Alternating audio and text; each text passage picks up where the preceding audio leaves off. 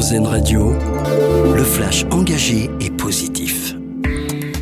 Bonjour, bonjour à tous. Plus que jamais, ils comptent sur vous. Les Restos du Cœur lancent aujourd'hui leur campagne d'hiver. C'est la 39e campagne pour l'association créée par Coluche qui tous les hivers distribue jusqu'à 142 millions de repas, mais doit faire face cette année encore à une augmentation brutale de la demande. Par ailleurs, notez également que le Sénat a voté hier soir une enveloppe supplémentaire de 30 millions d'euros à destination des banques alimentaires.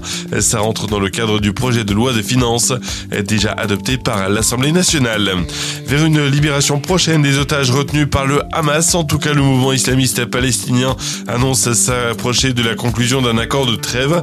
Le Qatar, l'Égypte et les États-Unis se disent confiants sur la conclusion de cet accord. Bruno Le Maire, au chevet des sinistrés du Pas-de-Calais, en déplacement hier dans le département touché ces derniers jours par des crues, le ministre de l'économie a appelé les assureurs à ne pas pinailler. Il annonce que les frais de relogement seront à la charge de l'État et des assureurs pendant six mois. Au total, Près de 6000 habitations et une centaine d'entreprises ont été touchées. Ils sont réunis jusqu'à jeudi au parc des expositions à Paris. 10 000 élus participent cette semaine au 105e congrès des maires. Un congrès qui se fera sans Emmanuel Macron attendu demain porte de Versailles. Le chef de l'État a annulé sa venue en raison d'un sommet du G20 en visioconférence. Un mot de sport maintenant avec le sacre d'Antoine Dupont. Le la Star des Bleus est élu meilleur joueur du top 14 et meilleur joueur du 15 de France. Il confirme également qu'il va bien aménager son programme dans les prochains mois euh, pour préparer les JO de Paris l'été prochain.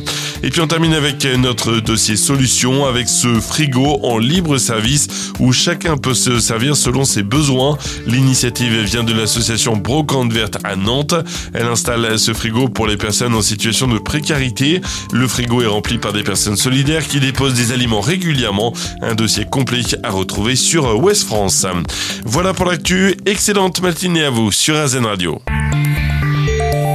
Vous venez d'écouter le flash engagé et positif d'AirZen Radio. L'autre actualité.